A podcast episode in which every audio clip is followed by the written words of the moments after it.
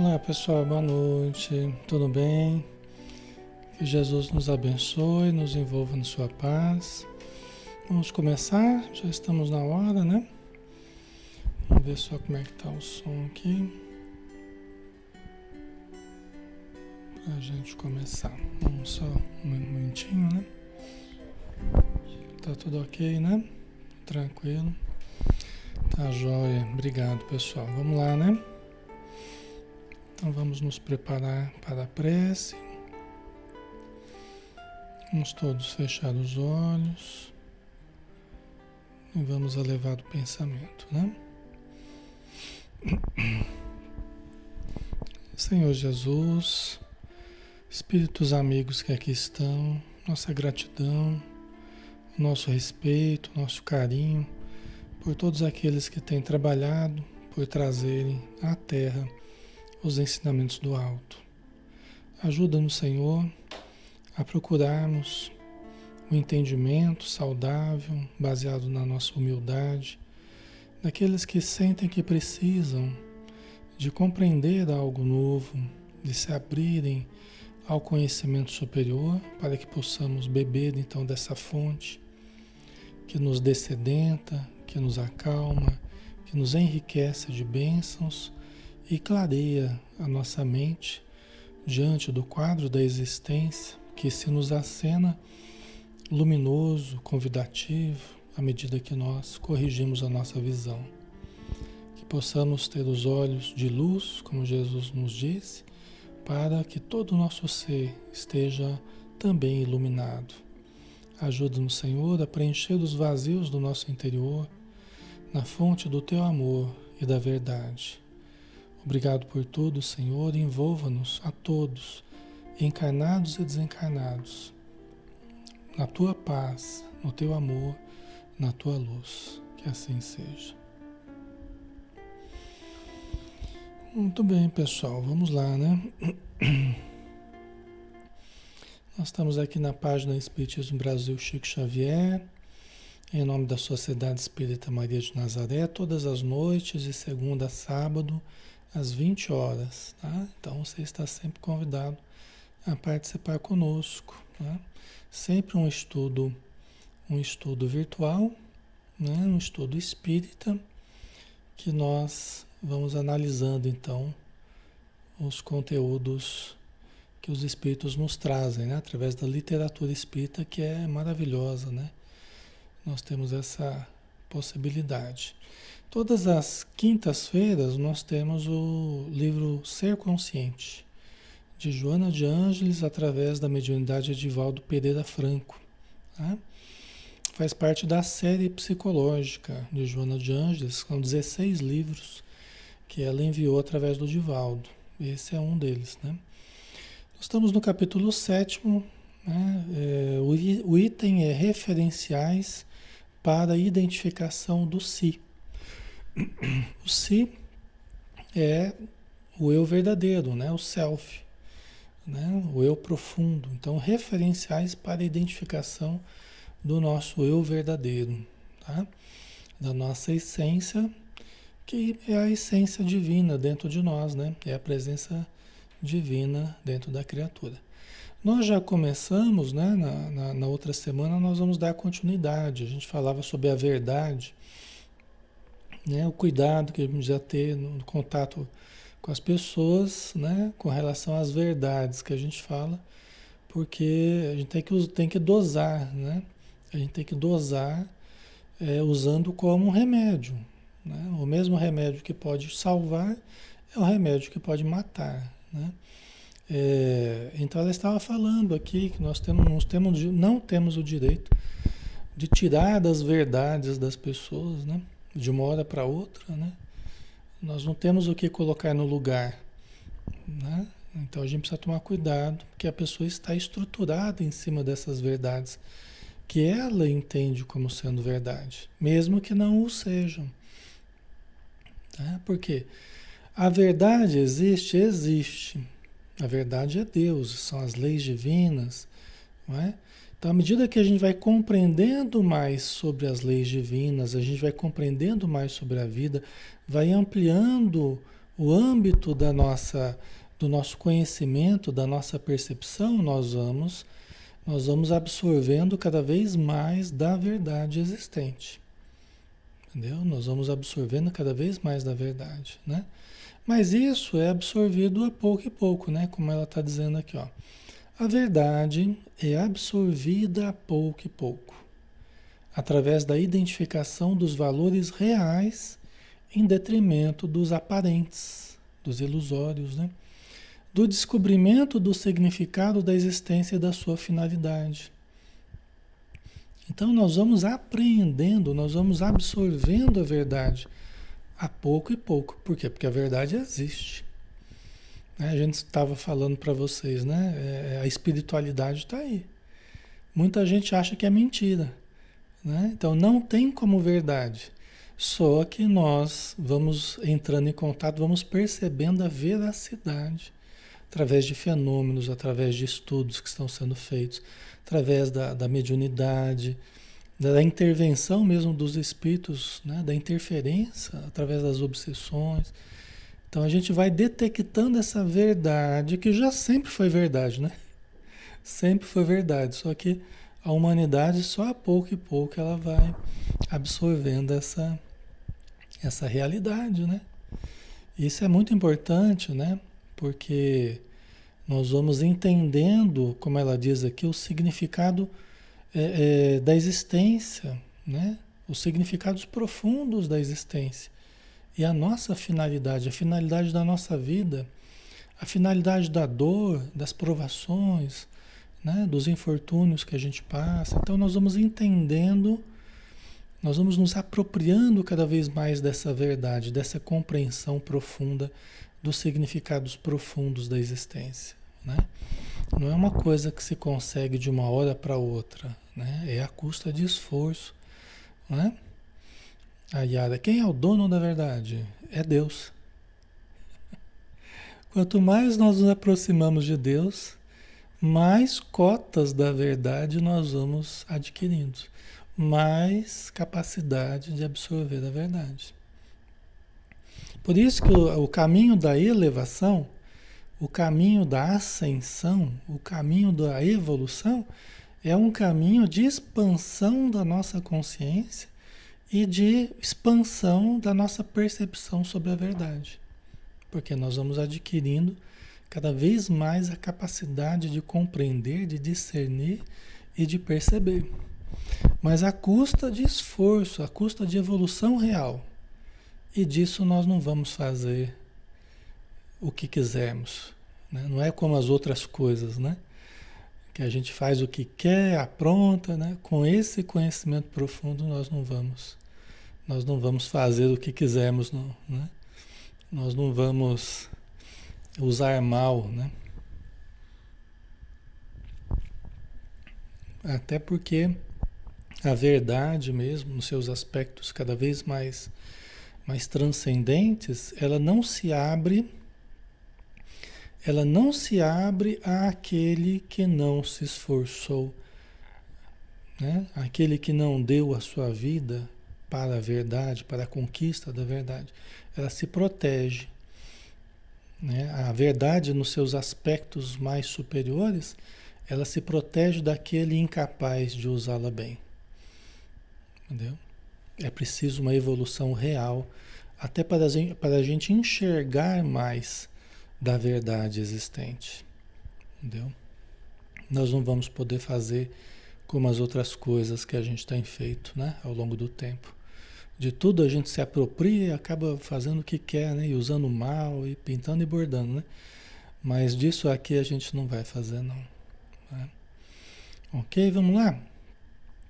Os convites existenciais que propelem para o exterior, para a aparência, modelam a personalidade impondo inúmeros mecanismos de sobrevivência do ego, aos quais o indivíduo se aferra, permanecendo ignorante quanto à sua realidade e aos relevantes objetivos da vida. Né? Então, os convites existenciais que propelem para o exterior, né? para a aparência, para o campo do ego, né? Porque o mundo de fora, né? É, é o mundo que a gente faz relação do interior com o externo, né? É o campo do ego, o ego que faz essa relação, né? Então, esses convites de fora, né, que nos distraem, que nos iludem, que nos absorvem no mundo de fora, embora ele seja importante, né, o contato com o mundo de fora é essencial, né? Mas nós vamos nos deixando absorver demasiadamente, né? Pela, pela, por esse movimento para fora, ao invés de equilibrarmos com o movimento para dentro, né? Que é o movimento do autoencontro, do autoconhecimento, do autodesenvolvimento, né? Então a gente vai vai modelando a nossa personalidade, criando mecanismos de sobrevivência do ego. A gente falou, né, dos mecanismos de defesa, da racionalização, né, os vários mecanismos, né, que a gente estudou, tá? E isso né, leva a criatura a permanecer ignorante quanto à sua realidade e aos relevantes objetivos da vida. Então isso nos distrai, nos engana, nos ilude. O campo da aparência nos ilude muito. O campo da posse né, nos ilude muito. Dos títulos nos iludem muito. Né? Embora tudo isso tenha o seu valor. Mas se nós não contrabalancearmos com o autoconhecimento, com o conhecimento espiritual, conhecimento da nossa realidade profunda, nós nos deixamos fascinar, encantar, né? E nos deixamos ludibriar pelos jogos do ego, pelos jogos da aparência. Certo, pessoal? Ok? Tá, tá fazendo sentido para vocês?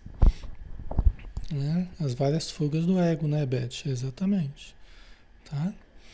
Então a gente fica fascinado pelo mundo de fora, gastando altas cotas de tempo, de energia, de recursos, de interesse, de atenção, tudo no campo da aparência, tudo no campo do poder exterior, tudo no campo da dominação externa, tudo no campo das vaidades humanas, né? dos instintos, da, da, dos prazeres, mas ignorante da, da sua realidade interna. ignorante dos relevantes objetivos da vida. Que parece, né, parece nem existir. Parece que a vida é aquilo mesmo, é aquela aparência mesmo, aquele prazer que eu busco, é aquela vidinha, né? exuberante que eu tenho, né? que todo mundo busca, né? de forma afanosa, né? mas que é o campo da ilusão. Né? O que eu vejo não é, e o que eu não vejo é. Né? Então a gente se apega ao que a gente vê. O que eu vejo não é, e o que eu não vejo que é, são os aspectos invisíveis, que são os significados da vida, esses são a grande realidade. O que eu vejo não é, e o que eu não vejo é.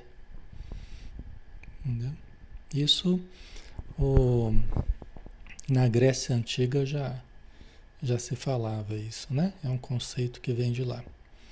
Né? Tá, pessoal? Então, ah, Alexandre, mas isso tudo não faz parte da vida, né? As questões exteriores, aparências, posses, os prazeres fazem e fazem parte importante da vida. Tá? Então, em nenhum momento aqui eu estou partindo da exclusão. Né? Nós não estamos partindo, não é uma coisa ou outra. A gente tem essa mania sempre, né? É uma coisa ou outra. Não. Aqui a gente não pode partir da exclusão. Não pode partir da exclusão do mundo. E com todos os significados do mundo, mesmo que passageiros, transitórios, né, são importantes.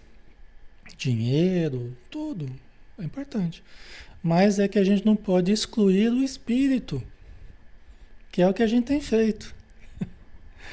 Nós não podemos excluir a nossa realidade profunda. É o conhecimento da reencarnação, da lei de causa e efeito, da, da mediunidade, das obsessões, né? da nossa realidade que é histórica, né? do nosso espírito que vem ao longo de milênios e milhares de anos, na verdade, né? que a gente vem reencarnando, que a gente vem reencarnando, que a gente vem reencarnando. Né? E que aí quando a gente mergulha na matéria, quando a gente mergulha na matéria, aí acabou o espírito, né? acabou o espírito, não existe mais espírito, é só matéria, né? Do berço ao túmulo, né? É só preocupação com a matéria e usufruir a vida e vamos curtir a vida, e vamos dominar, vamos né, ganhar dinheiro. E aí passa-se a vida toda desconsiderando os aspectos profundos da vida. E aí que está o grande problema. O problema não é a gente viver a vida material, o problema é a gente viver a vida material esquecendo que, das realidades eternas. Esse que é o grande problema. Está no esquecimento dessa outra parte aí, que é o, é o outro lado da moeda, né? Você tem a parte material e você tem a parte espiritual, e aí você fica você fica baseando só no lado um lado da moeda, sendo que tem dois lados. Né? Praticamente 50% da realidade você está desconsiderando. Né? Praticamente 50% da realidade você está desconsiderando. Né? Você só vive a vida material. Por isso que vocês estão aqui. Porque vocês perceberam que não dá para desconsiderar a vida espiritual. Não dá para desconsiderar os conteúdos é, profundos da vida, os significados profundos. Por isso vocês estão aqui. Vocês já despertaram para essa necessidade, para essa realidade. Tá? Não é assim? Tá? E outra, né? É, lembrando disso e trazendo isso à tona, aí sim que a gente consegue viver bem a vida material. Aí sim que a gente consegue viver com mais consciência a vida material. Né? Com verdadeira consciência, com verdadeiro equilíbrio, né? de uma forma correta. Aí sim é que a vida, até a vida material, ela ganha significado muito mais profundo, muito mais rico, muito mais belo, né? Porque a gente começa a enxergar a vida é, é, de uma forma muito maior do que a gente enxergava antes, não é? A gente enxergava só a matéria como se fosse a gente tivesse aqui, sabe-se lá por que que a gente está aqui vivo, nós não sabemos de onde viemos, nem para onde vamos, nem o que estamos fazendo aqui, nem o porquê da dor, nem o porquê da. Né? A gente não, não entende nada. Né? Mas aí, quando a gente começa a entender que a vida é muito maior do que apenas a encarnação, aí tudo começa a fazer sentido. Entendeu? E a gente passa a viver a vida de uma forma muito mais saudável. Lembrando que nós vamos deixá-la deixar a matéria, né? Vamos colher as consequências do que fizemos. Então a gente passa a tratar a vida com mais valor, né? Com mais interesse, né? Não adianta a gente se matar, né? Porque a vida continua, ninguém vai morrer de verdade. Ninguém vai poder fugir dos problemas, os, os problemas sempre nos perseguirão onde estivermos, né? Então nós vamos ter que enfrentar as dificuldades, né? Então tudo muda, né, na nossa visão, tá? Ok. Então vamos lá, né? Vamos continuando. As ilusões, desse modo, são comensais da criatura, que se apresentam conforme gostaria de ser e não de acordo com o si ou eu profundo, o que é. Extirpá-las é condenar o outro ao desamparo, retirar-lhe as bengalas psicológicas de apoio. Né? Então, o que ela está dizendo aqui as ilusões que a gente cultiva e que nós chamamos, muitas vezes, esse conjunto de ilusões nós chamamos de verdade, porque para nós aquilo é verdade. O materialista ele acha que a matéria é tudo que, tudo que existe. Então, para ele, o materialismo é verdade. Não existe Deus, não, não existe espírito, né? só existe matéria, foi, é fruto de uma, de uma de uma, de uma união é, é, aleatória, né? uma formação aleatória que gerou a vida. Tal. Então, todo pensamento materialista, entre outros pensamentos né, que nós podemos cultivar, são ilusões né, que a gente tem como verdade. A gente que eu falo, as pessoas que cultivam esse pensamento, né? Do materialismo e tal, né? E aí o que acontece, pessoal? O que ela está dizendo? Que essas ilusões e muitas outras né, são comensais da criatura. São aqueles que sentam conosco à nossa mesa, os comensais do rei, né? São aqueles que sentam à nossa mesa, são os nossos amigos. E aqui eu não estou falando dos amigos, amigos mesmo. Eu estou falando que esses conceitos que a gente chama de verdades é, são os nossos amigos.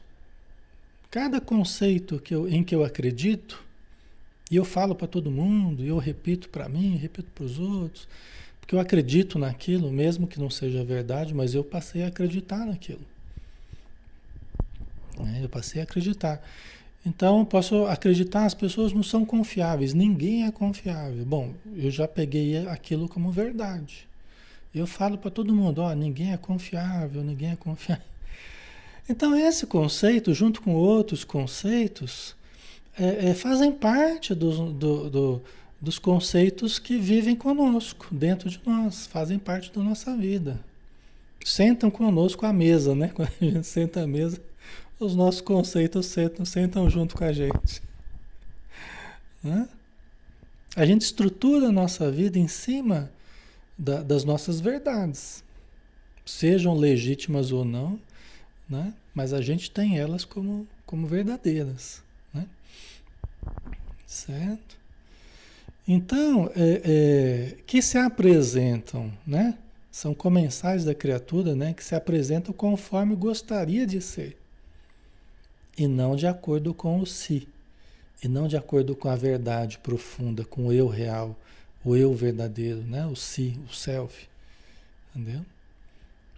É o que eu gostaria que fosse as coisas, o que eu gostaria que fosse verdade. Né? Lembra da racionalização? Que a gente pega uma mentira e, e torce para parecer uma verdade só porque eu quero? Ou pega uma verdade, torce para parecer uma mentira só porque eu não quero aquilo, então eu faço a verdade parecer mentira. Ok? Então, esses mecanismos estão em ação aqui no nosso ego, né? Entendeu?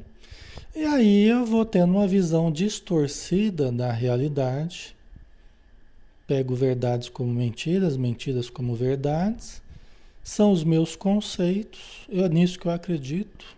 Se alguém mexer nos meus conceitos, eu brigo, né? É nisso que eu acredito. Eu estou assentado em cima dessas verdades. É o meu chão. É o meu chão. Né? Tá? Então, vamos dizer assim, aí alguém chega e mexe com as minhas verdades. Né? Ou eu vou e mexo com as verdades do outro. É? Pode acontecer as duas coisas. Né?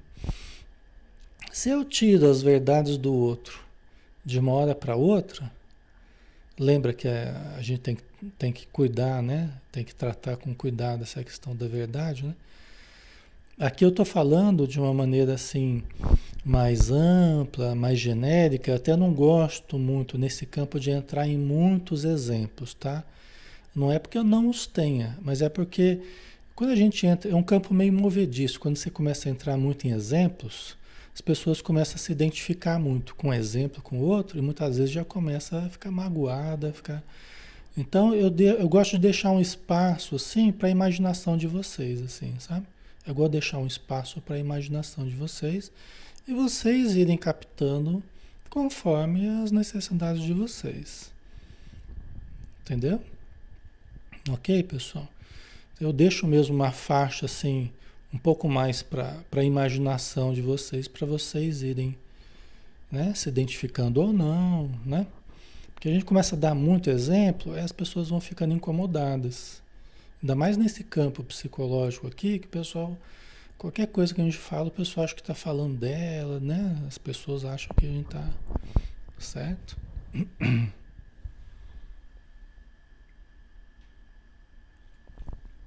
Um pouco complicado isso, né?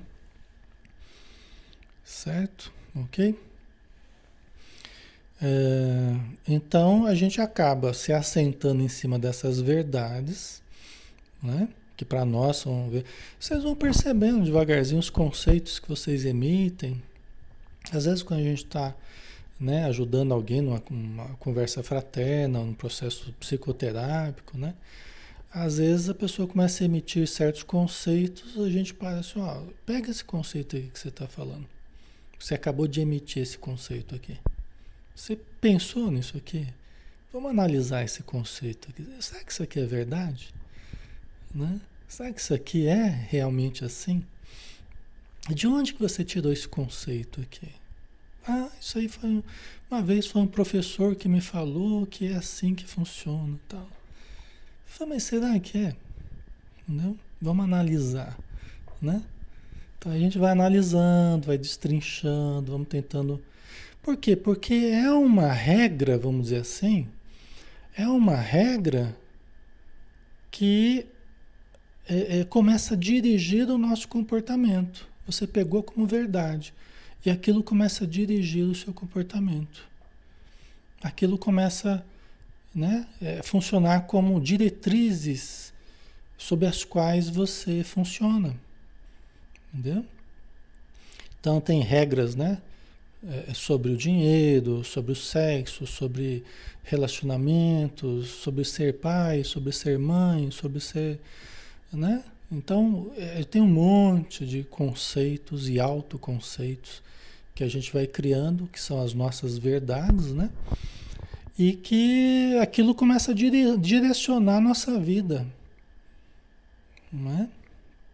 Aquilo começa a direcionar a nossa vida. Tá? Começa a plasmar a nossa existência. Aquilo que você começa a ter como verdade dentro de você começa a plasmar a sua existência. Aquilo vai modelando a sua existência.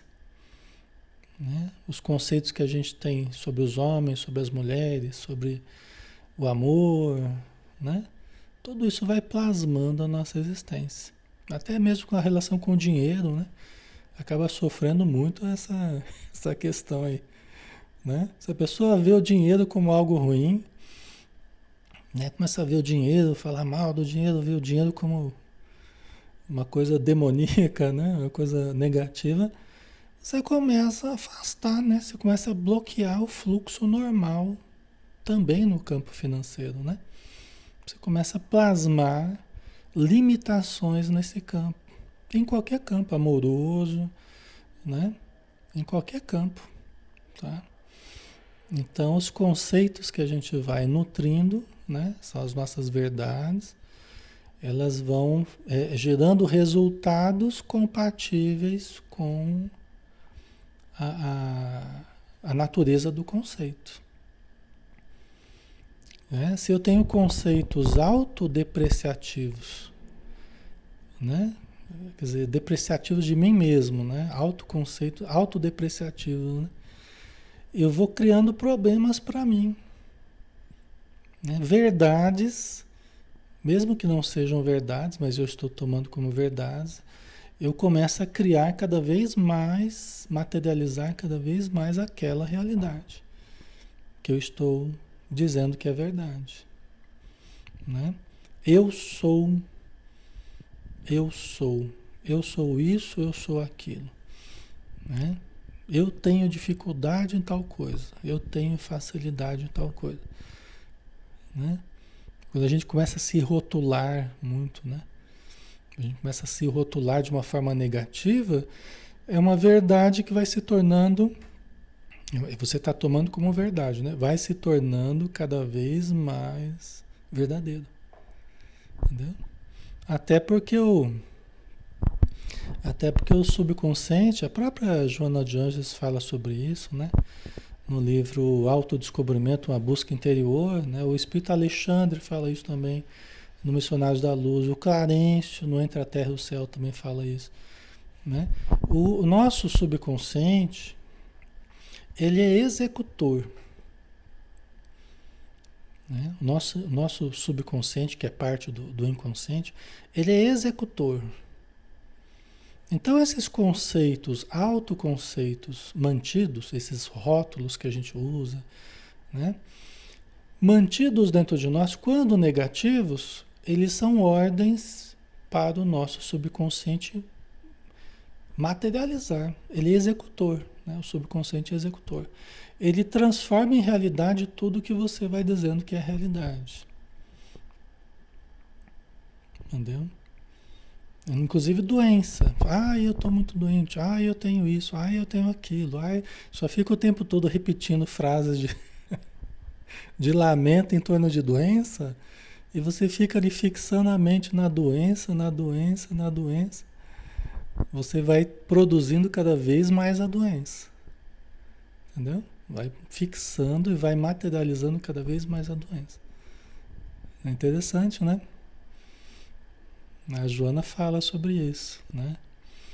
Por quê? Porque nós vamos, né? O, subconsciente ele vai, ele é executor. Tudo que você vai dando ordens para ele, ele vai transformando em realidade. Vai tra trabalhando, né, para transformar. Não é um processo mágico né? A gente não pode levar para o campo leviano, assim, achar que, né? É, é, é, um processo gradativo de atração, de repulsão, né? De plasmagem. A Joana de Anjos tem uma frase que ela fala isso, né? Que tudo tem início na, na ideação que se plasma no campo objetivo. Tem uma frase dela que é assim. A gente acaba moldando a nossa existência conforme esses conceitos que a gente vai nutrindo, certo? Então, essa é uma grande realidade e não tem nenhuma mágica nisso. É apenas as energias que a gente vai exteriorizando que vão facilitando a, a, a, a concretização daquilo que, que nós estamos almejando, entendeu? Ou que estamos repetindo, né? Como verdades para nós Certo, pessoal? Tá ficando claro, pessoal? Oi. Tá dando para ouvir direitinho aí? Tá normal, né, o som, né? A Lia colocou, e está doente não se dá conta de que está nesse ciclo de negativismo, exatamente. Isso mesmo, é. É por aí mesmo. A pessoa fala geralmente assim: ah, mas eu só estou falando aquilo que está acontecendo comigo. Então ela acha que a fala dela é o resultado do que está acontecendo com ela. Então ela não entende, ela acha que a fala é o resultado, a causa são o, o que está acontecendo com ela. Mas na verdade é o contrário. Entendeu? Lógico, pode acontecer problemas na vida de qualquer pessoa, tal. Mas quando a gente vai concluindo que a minha vida é muito ruim, que a minha vida nada dá certo, a gente vai concluindo de uma forma negativa, aí nós passamos a criar mais situações negativas, né? Que alimentam esse ciclo de negativismo, né? E de, e de eventos que ocorrem de uma forma ruim, né, para a gente, né? Certo? Ok. Então vamos lá. Então, extirpá-las, tirar os conceitos da pessoa, os autoconceitos, né? Ou os conceitos que ela tem sobre a vida, né? Extirpá-las dessas verdades da pessoa é condenar o outro ao desamparo. Retirar-lhe as bengalas psicológicas de apoio. Alexandre, peraí, não estou entendendo, mas como é que é? Então, você está falando que a gente tem que mudar o padrão de pensamento, o padrão verbal, né? E aqui ela está falando que você não pode extirpar essas verdades da pessoa, porque senão ela, ela pode se sentir desamparada, porque você está tirando as bengalas psicológicas dela. Era o chão que ela tinha, você está tirando o chão da pessoa. Como é que é então esse negócio? Tira, não tira? O que, que faz com as bengalas, né? Então, a questão é que nós precisamos, é o que ela está chamando a atenção para a gente ser cuidadoso nesse processo. Para a gente ser cuidadoso nesse processo. Não usar a verdade como uma arma, né? A gente ser cuidadoso nesse processo de trabalharmos os conceitos conforme a gente vai percebendo dentro de nós e quando a gente tiver para ajudar alguém também, né, diante das, das pessoas mas trabalhar com cuidado. Né? De uma forma individualizada, né? de uma forma individualizada, é, conforme a realidade da pessoa, conforme a gente vai percebendo de condições que a pessoa tem de ouvir né? certas verdades, no sentido de dela ter condição emocional para se deparar consigo mesma sem se deprimir. Né? Então, tudo isso a gente precisa avaliar quando a gente está conversando com familiares, com amigos, né? Com pessoas no centro e tal. Ok? Até para que a pessoa não leve um choque, né? E não entre em depressão, não se aliene, né? Saber dosar, tá? Trabalhar um conceito de cada vez, não é derramar tudo sobre a pessoa, né? Como se pegasse uma bola de boliche e atirasse na, né, nas peças lá, né? É, fazendo strike, não é fazer um strike, né, de, de conceitos, de verdades, né? Isso não funciona, né? Nós temos que ir trabalhando para manter a autoestima da pessoa, né? A pessoa olhar as coisas até com bom humor, né? Às vezes a gente faz brincadeira aqui, pessoal, não é porque a gente quer ser engraçadinho, não. É porque são assuntos tão áridos, são assuntos tão áridos, né, por si mesmo, tão difíceis às vezes, que se a gente não permear um pouco com bom humor, a gente dá risada até da gente mesmo, fica difícil, né? fica pesado às vezes, né? Então a gente vai permeando, não é para fazer gracinha não, mas é é porque precisa de algo mais leve, vamos dizer assim, né? Que a gente aprenda até a dar risada. A gente está falando coisas importantes aqui, coisas difíceis às vezes, né? Mas a gente vai trabalhando com bom humor, né? De uma forma mais leve, tá? Porque senão fica. não vai adiantar já sair todo mundo chorando aqui, praguejando, não vai adiantar, né? Se sentindo, sentindo mal, né? Certo, pessoal? Então é por causa disso, tá? Que a gente não é leviandade da nossa parte, não é desrespeito, não. Tá? Nem a vocês e nem a, ao conhecimento aqui, né? Tá? Mas é que a gente precisa trabalhar esses conceitos de uma forma suave, né? bem humorada, lúdica, né? Precisa ser até uma, né? Como se a gente estivesse até brincando assim, né? Com, né? Jogando com o joguinho, né? Brincando para que a gente absorva de uma forma mais leve, tá? Isso não significa apoio aos comportamentos falsos. Alexandre, mas se você está vendo que a pessoa está cultivando mentiras, ilusões, você tem que falar a verdade, você tem que falar a verdade. Porque senão você vai estar tá apoiando o erro da pessoa. Aí a Joana fala: isso não significa apoio aos comportamentos falsos, mesmo que você já esteja, esteja percebendo que são comportamentos falsos, equivocados, e não é que você está apoiando o mal na pessoa, o erro na pessoa, a ilusão na pessoa, não é isso. Entendeu? Mas é que você vai fazer a coisa, não, você só não traz para si mesmo o, o, de, o dever ou a necessidade de de mudar tudo ao mesmo tempo. Às vezes tem pessoas que querem mudar o outro de uma hora para outra. De hoje para amanhã quer que o outro mude. Você tem que mudar, você tem que mudar. Não vai mudar de hoje para amanhã. Né? E talvez nem em um ano, e talvez nem em cinco anos. Entendeu? Vai, vai mudar quando quiser mudar, quando estiver preparado para mudar. Né? Quando perceber que vai que vai ter ganhos com a mudança, né? que não é um risco mudar.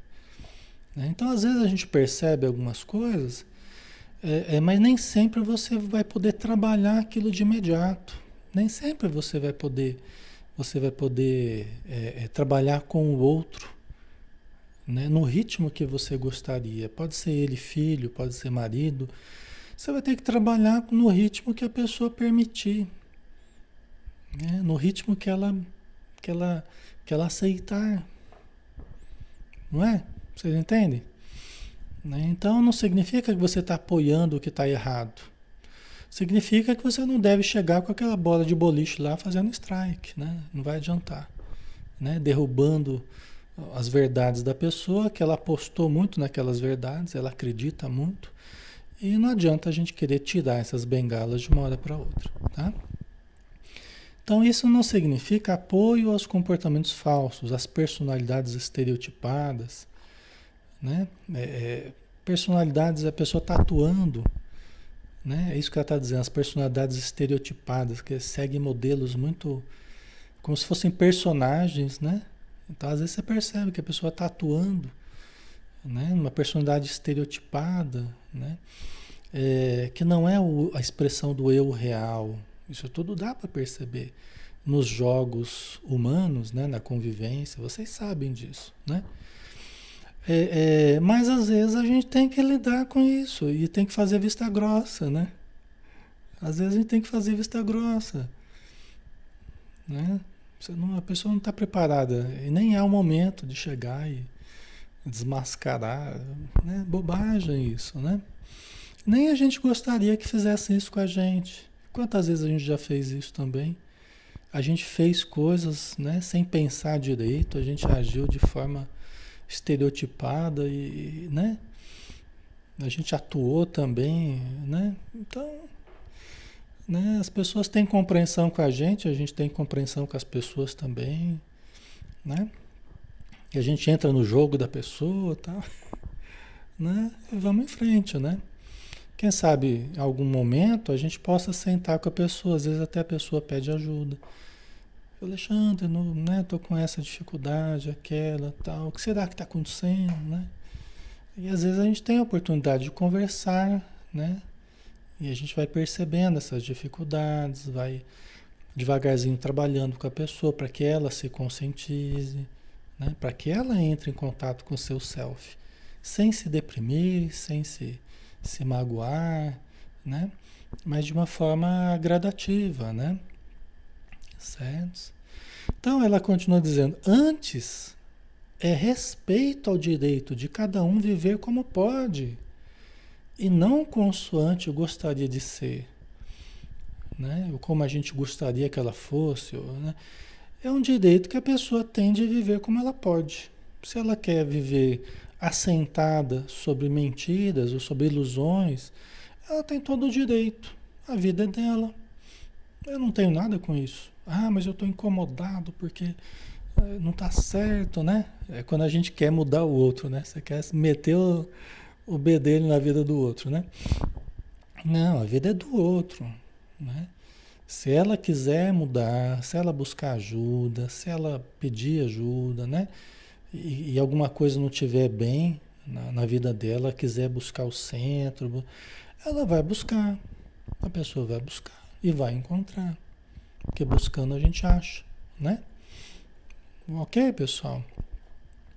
Então, todos nós temos esses problemas todos aqui, né? Quando a gente começa a ficar muito incomodado com o outro, é melhor pararmos em nós mesmos, olharmos para nós, deixa o outro viver a vida dele, né? A vida dela, a vida dele, deixa viver, liberte e se liberte também. Eu não tenho que mudar todo mundo, eu não tenho que, né? Eu tenho que, em primeiro lugar, melhorar a mim mesmo, né? Agora, se alguém quiser que eu ajude para né, lidar com alguma coisa, vamos tentar ajudar. Mas primeiro eu preciso olhar para mim, né? Ok. Certo? E mesmo assim com cautela, né, Cássio? Exatamente. Mesmo assim com cautela, né? Porque às vezes a pessoa fala, Alexandre, pode falar tudo que eu. Tudo que você perceber, às vezes a pessoa chega assim, pode falar tudo que você perceber, tudo que você precisar falar, você fala para mim que eu preciso ouvir mesmo, que eu preciso. Tá. Aí a primeira coisa que você fala, bem suave, bem tranquilo, primeira, primeira coisa que você fala no sentido de um feedback, no sentido. A pessoa já, já vira. Já vira o bicho, né?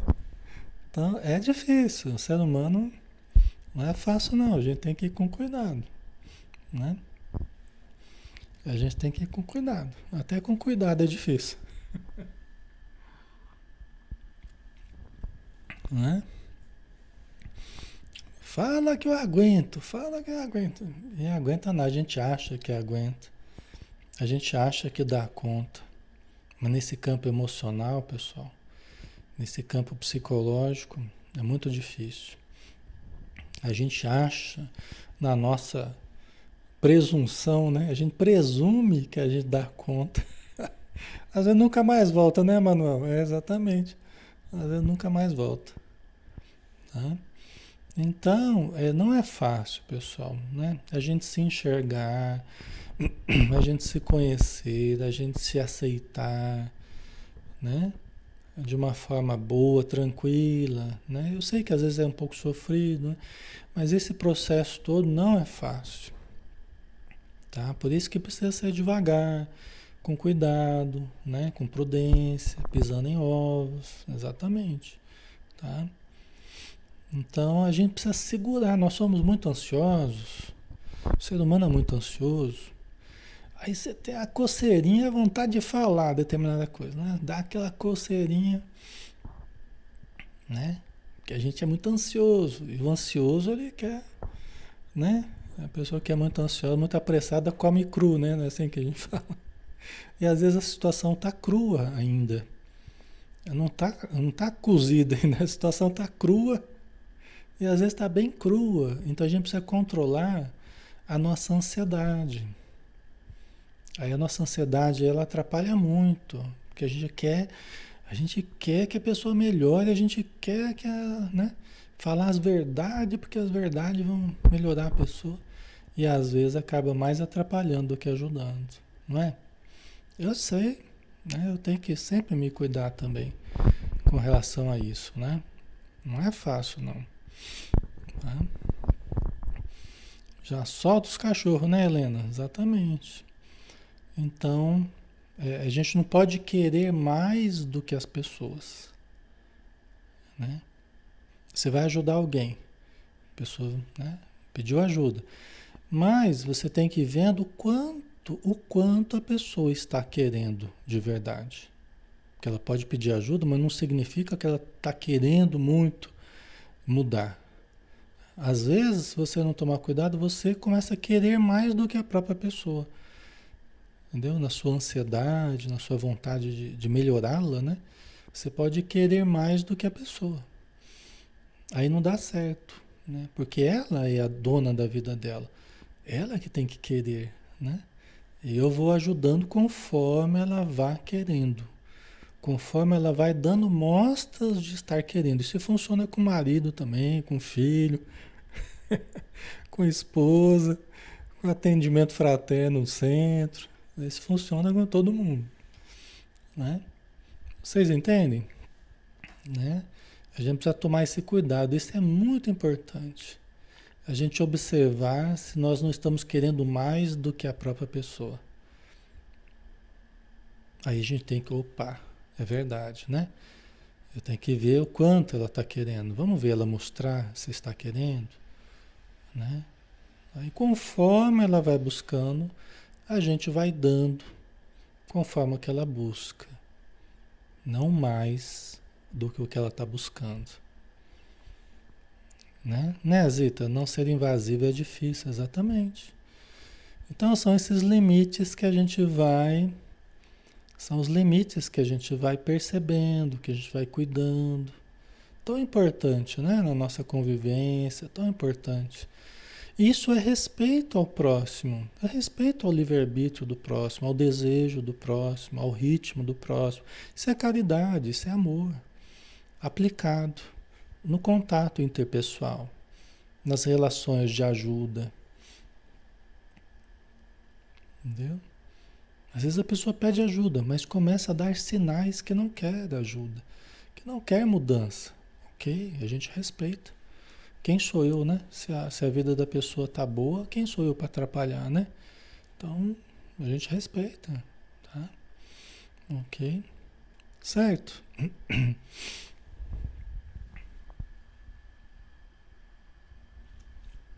Às vezes, um, às vezes alguém traz uma outra pessoa. Fala, olha, o Alexandre trouxe essa pessoa aqui porque ela, está precisando de ajuda, ela precisa não sei o quê. Aí tá bom, vamos conversar com a pessoa. Aí você conversa com a pessoa, você tá bem? Ah, eu tô ótimo. Ela que tá precisando de ajuda. Eu tô ótimo. Mas sua vida tá boa? Tá boa, tá nossa, muito bom. Tô, tá feliz? Tô feliz, tá tudo. Falei, então, acabou aqui a conversa, né? Porque quem sou eu para atrapalhar você? Se a sua vida tá tão boa, quem sou eu para Deus me livre atrapalhar a sua vida, né? Então vamos lá, vamos conversar com outra pessoa, então. né? Vamos conversar com outra pessoa, porque você tá bem, né? Já, às vezes a pessoa pode até não estar tão bem assim, mas ela tá dizendo, ó, não, não quero né? Tá dizendo, não quero, não vem querer se meter na minha vida, não quero, né? Então, a gente tem que respeitar, né, pessoal? Não dá pra gente invadir a vida dos outros assim, né? Ok? Então a gente tem que observar se a pessoa quer, se a pessoa realmente está querendo, né? Perguntar para o interessado. Até com criança, né? É, quando a gente atende, a gente faz, a gente pergunta. Posso te ajudar, né? Você quer que eu te ajude? Pergunta o que, que ela está fazendo aqui, né? Sua mãe falou, o que, que você veio fazer aqui? o que está acontecendo com você? É engraçadinho como as crianças, elas, elas respondem, elas sabem. Ou às vezes, minha mãe não falou nada, não estou sabendo de nada. Ah, então a gente explica, né?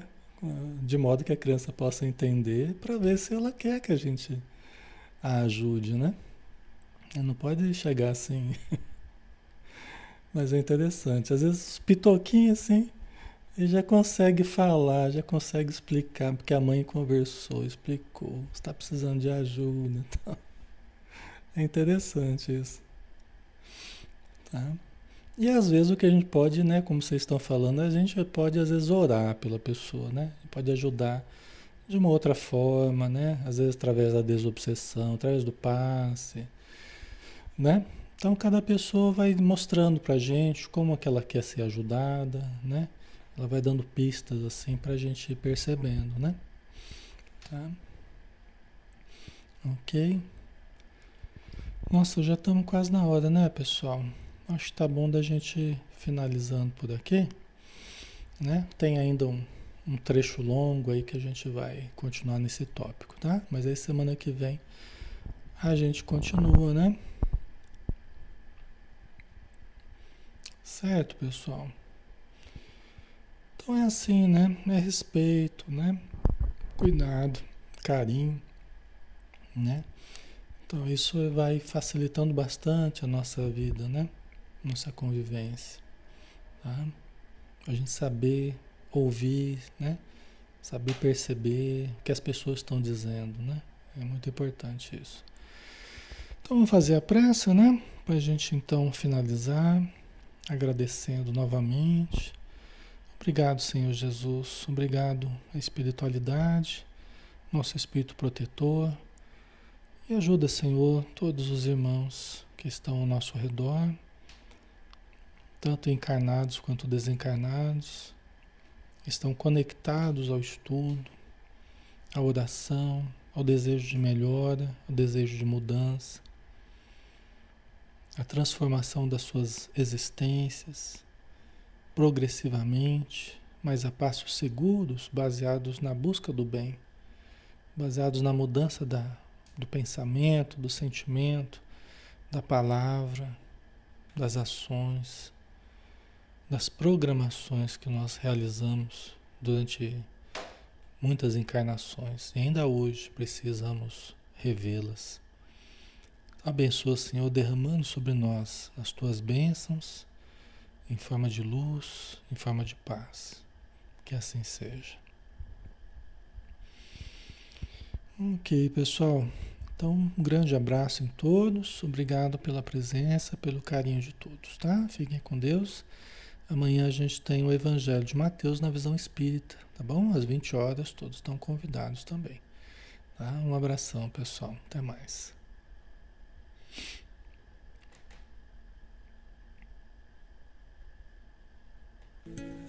Sim, ele se encolheu, ele se apagou para habitar entre nós. Sua doce encarnação neste mundo foi sacrifício bem maior do que o que se viu.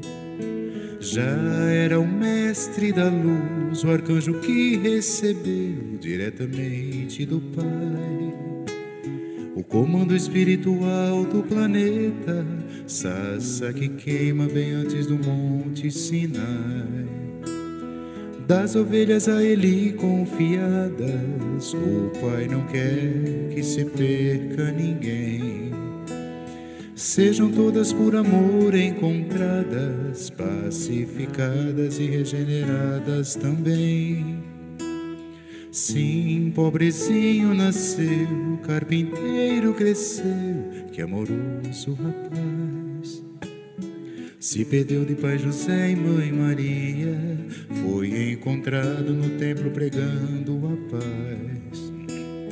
Montanha acima falou, escutou nossas queixas, nossas dores sentiu reconciliou o céu com a terra e do Calvário, mesmo humilhado, pediu: Perdoais, pois não sabem o que fazem, são qual crianças mais ignorantes que maus.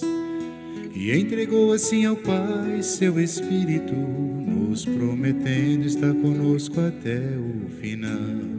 Quem é Jesus? Ah, quem é Jesus, o médium de Deus, irmão sideral, servo e Senhor, consolador dos aflitos, prova inconteste da solicitude do Pai. Quem é Jesus? Ah, quem é Jesus, dissipador das trevas em mim? Todo perdão, renovação, livre-arbítrio, a luz do mundo acesa em meu coração.